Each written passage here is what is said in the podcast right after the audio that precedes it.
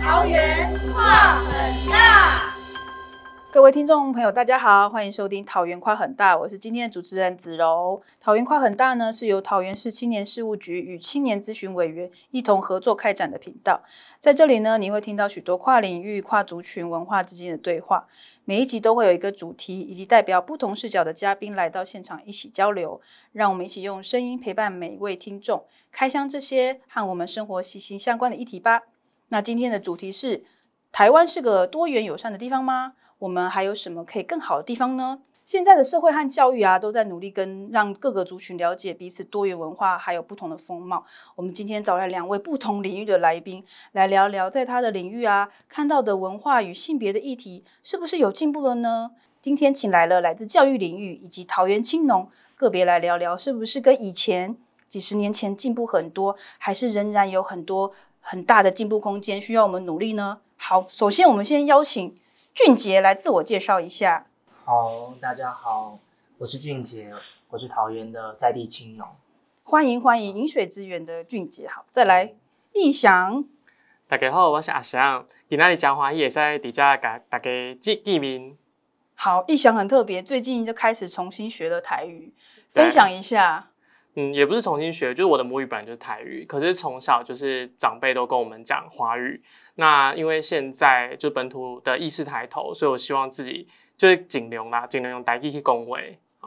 我也非常的感动，因为我本本身是哈嘎宁，但是我也是爸妈讲客家话的时候，只有跟就是爷爷奶奶啊，就是跟我们也是用就国语讲这样，所以我其实不大能用客家话，因为有一个说法是母语是源自于它不是文字嘛，所以它是发自内心有撞声词，就是它其实更紧密连接我们的情感，我们身体的。的声音，所以那时候我听完这个理论之后，我就回去开始学一些我觉得很实用的客家话。我觉得哇，这句话为什么可以这么让我当下就感觉情感被抒发？所以我就朝这个感觉去学客家话。比方说客家话有一个是很热啊，台台湾就是如果中国就是很热嘛，对。可是客家话是安捏，好捏，所以你就啊安捏，对，很黏，是不是就觉得整个抒发像夏天又黏又烦啊安捏？然后我就觉得。这个字太棒了！你说比华语更来的直觉，对，就是它有有身体生理的引动，我觉得很不一样。我是觉得反而透过台语这个语言，可以去了解，就是阿公阿妈那个时代背景的时候的情，就像你刚刚讲的情感，或者是一些对于呃生活上的感受是更直接的。对我就不需要再透过华语的转译。对我现在虽然是讲华语，但是我也是希望自己之后可以尽量可以全台语的讲话。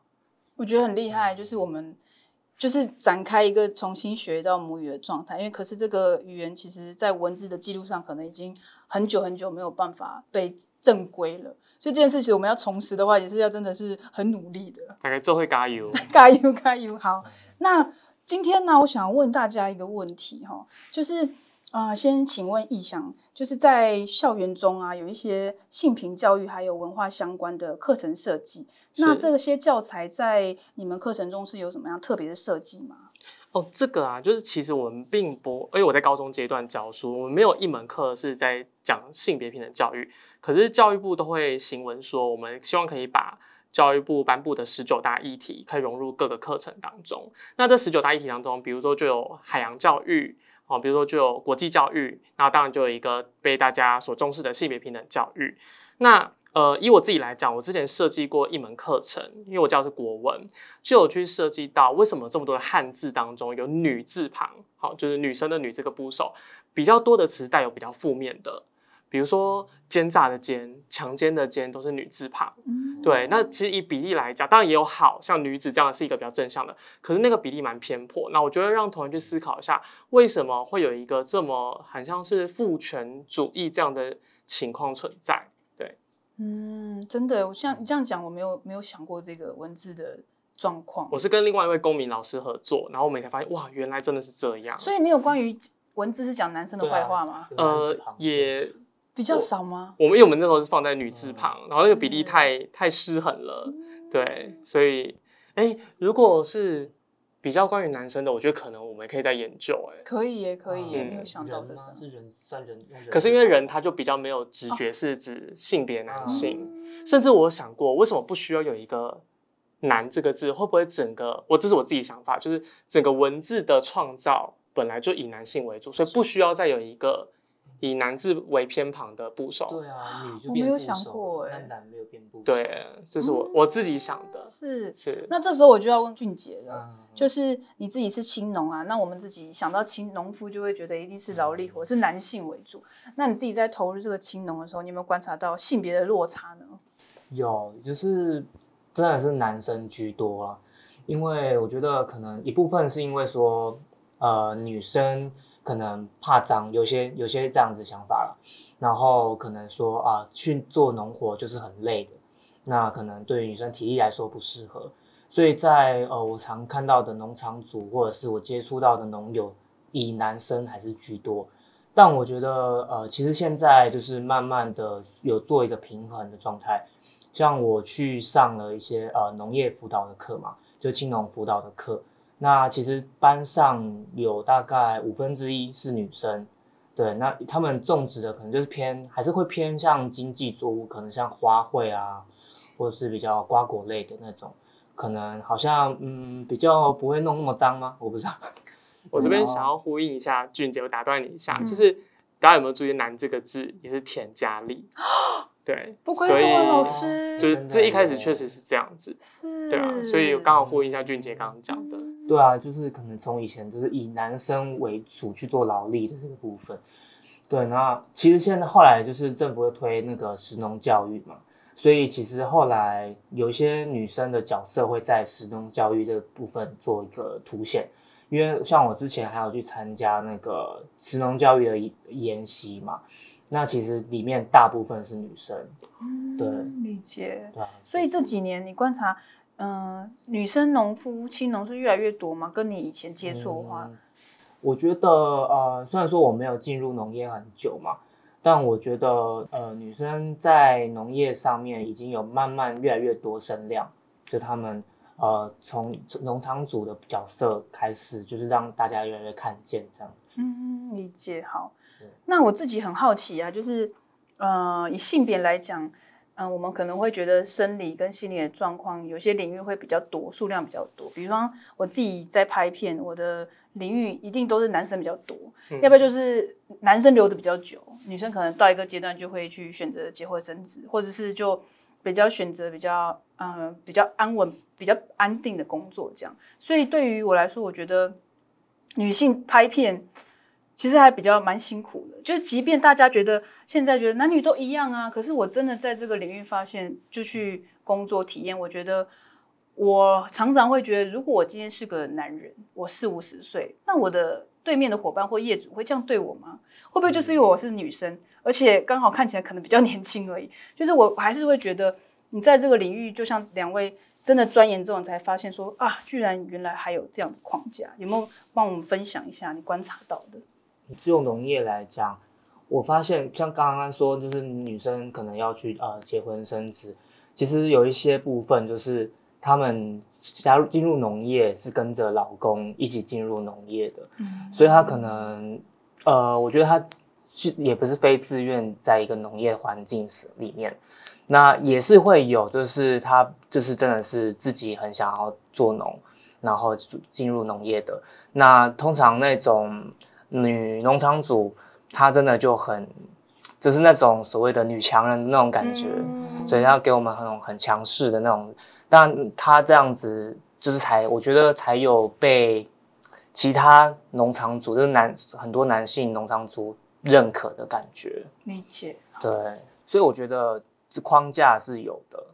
就是女生可能要在就是很强势或者是很有能力的情况下，才会被一个就是男性为主的一个环境中认可或是听见。我自己很感同身受，因为我自己也是面对一群男比较男性为主嘛，就是你可能真的要比较有魄力，然后比较大声，然后大家才会觉得，哦哟，来真的。对，可是如果跟女性工作，可能就不叫不需要用到这么大力，可是真的跟男性为主，就会像你说的，好像要拼了百分之三千的力，大家才觉得，哎，这个人好像是真的要做这件事情，还是有落差。我而且我再补充一次，这个就是我觉得性别气质的东西也有影响。就是像我本身是比较阴柔的气质，可能在农业里面，呃，大家都看的是啊、呃很阳光，然后很外向，这种人通常才会交到朋友的感觉，就是在农业环境里面，也就是有一个既定的印象。对，就连女生可能也是要很外向啊，然后就是很活泼、大辣辣那样子，好像才是一个呃比较大家能去亲近的一个农夫这样子。就是可能比较符合大众想象。嗯对，嗯可是讲到符合大众想象，我觉得还是因为，嗯、不同性别或是不同你说的气质，嗯如果在那个领域这样的气质的人、这样的想法的人有出现的，然后同样有那样性别气质，才会觉得说，哎，他可以这样做，哎，那我好像也可以朝这个地方努力。就比方说，嗯、不是前几年一直在讲说，呃，女科学家、女科学家为什么要说女生？对，明明就是女医生对对对对对，就是为什么要挂这就是医生，因为我们不会说男医生嘛。但我我自己可以感觉到，如果我小时候啊，我看到啊，比如说女导演在台上讲话，或是呃，也是女科学家在台上讲话，我自己就会觉得哇，我看过那样的人在台上，我就会小时候觉得这样的路是我看得到的。可是因为以前小时候可能比较多是我那个领域是男性的，我就会觉得啊没有女生，然后一路上就觉得哇好辛苦，怎么找？然后那个贝斯数也很少，比如说一群也是男导演啊、男制片，所以就是每个领域它的多元性、多样性不够，其实其实大家都很辛苦。嗯是啊，那这边我就是因为刚刚讲到女性嘛，有一个如果有一个领头羊的角色出现，可以给人家所谓的楷模。其实如果在教育现场以国文科来讲，其实也是，就我们那个年代读的古文三十篇，其实三十篇全部都是男性作家。对，那现在新课纲变成对是真的。那我可觉得，我觉得这个 无形之中也会不会让所谓的女同学觉得，哎，我可能没有一个可以效仿的对象。所以这是一个很潜移默化的，所以呢，在新课纲当中，虽然变成了就折半变成古文十五篇，可是总算出现了第一个好古文，就是女性作家，就是张李德和，她是呃日治时期的作家，对，所以是几年后才有这个课纲。就是一零八，就是民国嗯一百零八年，嗯对。所以是一百零八年之后出现第一篇在就是对，就是对我我不知道，我觉得应该是有一点刻意收进来的，嗯。对，就也要让大家知道说，不是只有男性的作家才可以流传千古。天哪，这个让我很震撼的。我不知道我从小是 对比如说你看嘛，就是归有光啦、韩愈啦、三苏，就是什么古文八大家全部都是男生嘛。对对啊。对，是啊，就是会，我现在觉想起来蛮可怕，就是所以我看的都是以男性的世界观、男性的喜怒哀乐的诗词为主，这样。嗯，那这样子，那你有跟同学分享，比如说关于女作家，有特地把它拉出来吗？你自己在教学的内容？我在教学的时候，其实我反而不会刻意强调女作家，就是我会让他们就是呃用。应该说提示性的方式，就让他们发现。可是我不会就主动刚上跟跟他们讲说，你们有没有发现说，哎、以前都是男作家，这是女作家，因为我会觉得蛮刻意的。对，这并不是我要达到的目标。嗯，不过这样很好哎、就终于可以，就是以专业取向为，就是评断这个人这样子，嗯嗯嗯嗯，然而后不同性别的也可以不同的抒发，借由他的文章这样。嗯，嗯理解。好，那那俊杰再聊一下，就是你的农场啊，我们都会自己会想，大众想象的农场可能都是多半啊妈妈带小朋友去啊。那你自己在农场观察这样子亲子文化，是不是性别也有差别？呃，因为我们办几场不多啦，那我就我们办过的场个活动来说，的确，哎，都是妈妈带小孩，我没有看到爸爸。哦但我觉得原因其实一部分是因为可能爸爸在工作，就是我不知道，可能又跟家庭分工有关系。那可能就妈妈就负责带小孩子去出去玩啊，或者是参加活动啊。对，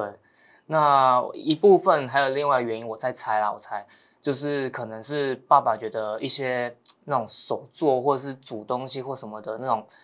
呃活动有点小尴尬，我说哦可能 这样说，可能太嗯太娘们儿，不知道，哦对，刚听下我觉得蛮酷的，就是、嗯。呃，经营农场的，刚俊杰说主要以男性为主，可是消费者却是女性带着小孩，我觉得好酷哦。对，嗯，可能真的是要去什么挖地瓜，或者是什么很 控窑 对，可是？真的很脏或很很劳力活，那可才派派爸爸出场这样子，我猜啦，我哦猜。理解。所以直到现在，男生对于农业，像你说手作啊、烹调，大多数还是比较因为他们就会觉得说啊，妈妈只会煮饭，那就哎交给妈妈来做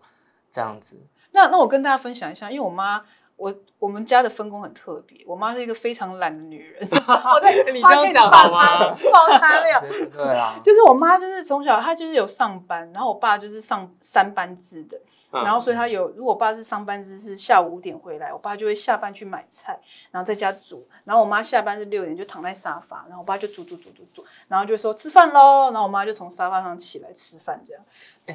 所以我从小到大就看到女人很爽，哦，那我想问，妈妈会帮忙洗碗吗？偶尔偶尔会了会 偶尔会，就是一次一下洗几个这样子，然后但是他也会买一下家买一些家用，但是就是主要劳力者是爸爸，所以我在这个环境下。从小就会觉得，不男生也可以自己做菜切，欣赏一些好吃的食物啊，做小东西啊，也会修修水电。就是，所以我后来才发现，我本来在这个家里是对性别比较没有框架，可是嗯长大之后才发现，哇，有框架。对，应该就求学的时候冲击很大吧？冲击很大，对。然后，可是我觉得慢慢就是每个男性、女性有追求不同的东西的，就是比如说有女性好的部分，她也比如说同理心高啊，或者什么，就他们慢慢有互相 share 分享。我觉得所以家庭啊跟人际关系之中会比较不像以前这么强硬这样子，嗯对啊，有差。但我就在想说，这些分工或者是我们设下这些限制，是不是其实还是跟生理条件有有关系？嗯，就是说，呃，可能女生真的就是比较擅长同理心或观察，那男生就是啊，因为就是比较可能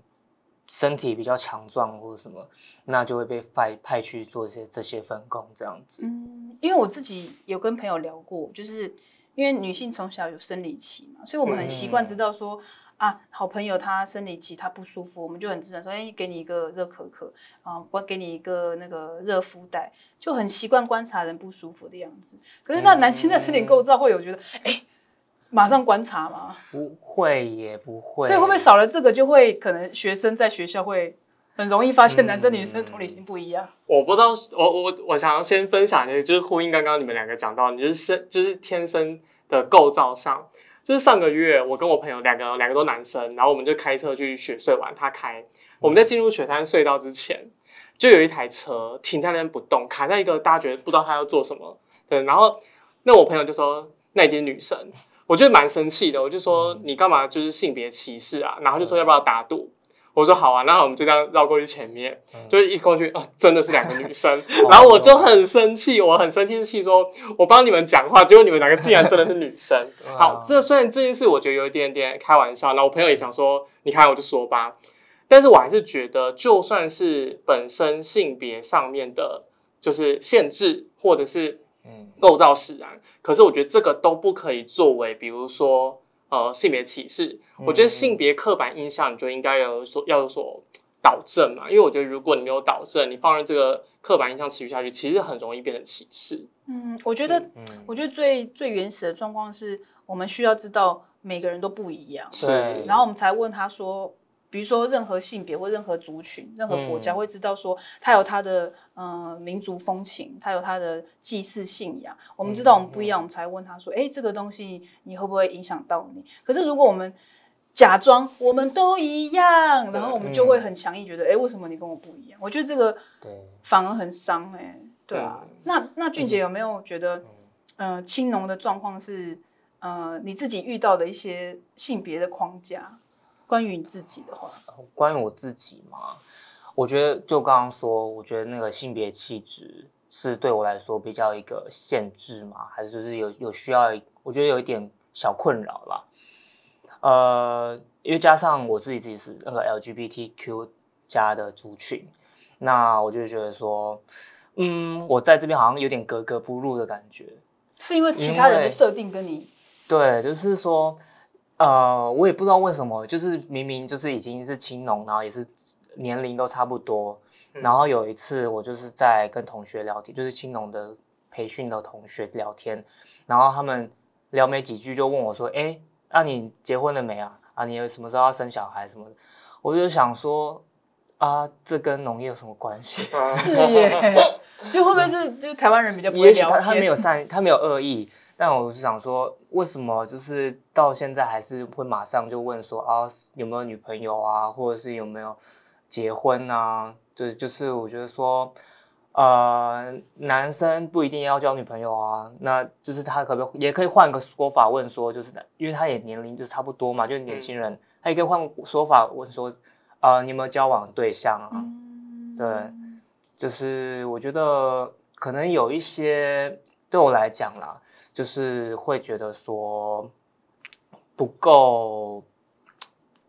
就是觉得你一定要干嘛，因为你的性别，你一定要干嘛？对我好，我好像要试着去融，还是要试着去融入的感觉。嗯，然后对于他们可能讲一些可能呃异异性之间的玩笑之类的那种，呃，我就会有点真的是听不下去。是耶，对，俊杰，那我可以问一下你当时怎么回答他吗？哦，我就回说没有啊。然后他也没有哦就结束这。其实我对于在那个环境里面，我还是很难出柜。我觉得农业环境就是比较我我我我未知啊，就是我不知道他的反应会是什么样。嗯，对，因为像我之前其实是在呃艺文产业工作，嗯在那个环境里面，我其实要出柜我相当容易，就是因为大家可能都是就司空见惯嘛，就是就很习惯说身边有一个呃不同的一个族群的朋友，可是啊，所以我我跟他们出柜的时候，我可以很预想到他们的反应会是怎么样，或他们很友好的反应。啊、可是，在农业我不太我不确定，所以我就不会任意的去出柜这样。子，所以我觉得呃，相对来讲啦，他们可能也不止，我觉得就是他们在农业环境里面这样的人数不多，族群不多，所以他们也不知道可能去怎么做反应。嗯，对对对，也许就是文化跟艺文类的多样性比较多，然后人群也不一样，所以大家都接受大家很不一样，很有创意，很做活出自己。所以这些事情当不同族群的时候，他们也是就像我刚刚说，想要了解他们这样。嗯，对，是。那如果易翔老师，如果在学校，如果大家不大理解性别议题，或者是不大尊重同龄的话，会有遇到什么事情，你会觉得是一个 还需要加强的，或是有什么例子？嗯，我觉得不不光是性别，我觉得如果把那个层次拉高一点，我可以可以讲到多元化。我觉得学生们之间流行的地域梗，其实让我蛮不舒服的。我也能理解有一些笑话是就是每个人幽默感，可是我觉得有一些的那个梗的内容已经太超过了，就是像比如说呃。之前有发生过被家暴嘛？那以社会现实来讲呢，女性确实是比较多，就是被家暴比例来讲是女性，那他们就会讲说什么性别平权，他就凭着拳头的拳，好，就是在一群男同学当中，他们就会笑。那其实班上是有女同学的哦，那后来我发现，那女同学也得跟着笑，我不知道他们是真的觉得好笑还是怎么样。对但其实我觉得，在我听起来是相当刺耳的，又或者是说，好，接下来就是可能不是性别的，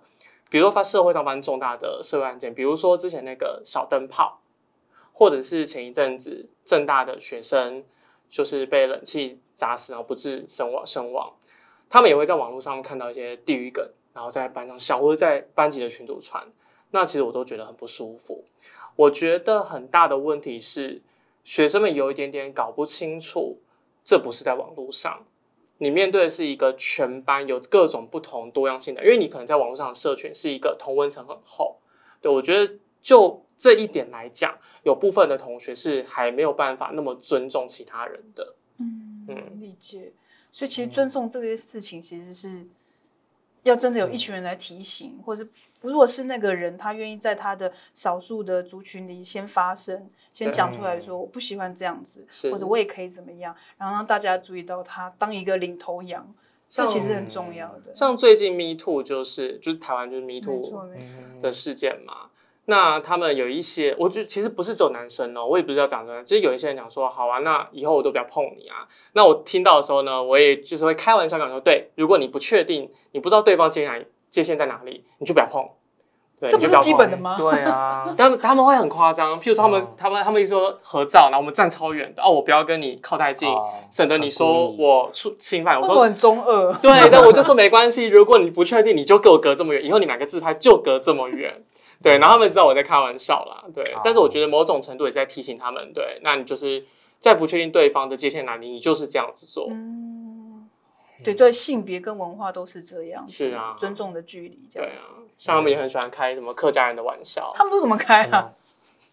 只要提到，就像你可以想象的啦，只要提到省钱啦、嗯节俭啦，对他们就是会拿客家人出来开玩笑。那我觉得比较可爱的是客家人自己也开自己玩笑。哎，我觉得客家人真的很节省啊，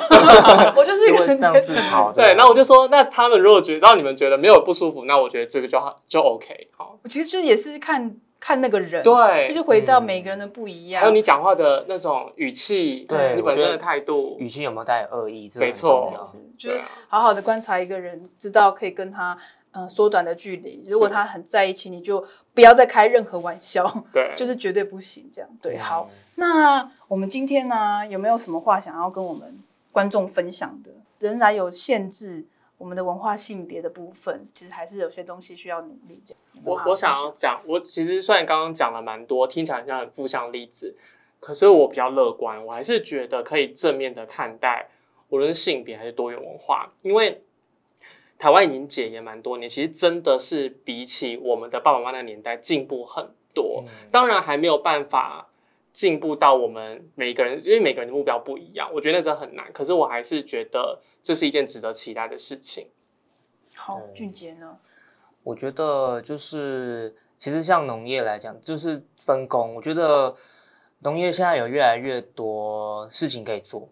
那真的不是说用性别去分工，而是依照每个人能力去分工。就呃，但其实，在各个职业上面也都，我觉得应该是要这样子，去用一个能能力来判断一个人适合在哪里。没错，没错，我觉得这样子他才可以在他的领域发光发热，帮助别人这样。然后我觉得总瓜大家讲，就是我们会聊到，比如说生物多样性是呃平衡平等整个地球的资源。我觉得人类社会也要生物多样性，就是我们自己每个人人格，嗯，尊重他的特色，尊重他有趣的地方，或尊重他龟毛的地方，不管是怎么样，我们都尊重，然后同样开阔的去享受人类的多样性，这样。好，今天非常谢谢大家两位不同领域的分享，很酷的理论。然后我们看到，不管是青农，我们有不同的框架，或者还有突破，好，还有教育的领域有慢慢越变好。那我们看到台湾在性别文化一起的努力。好，那我们今天就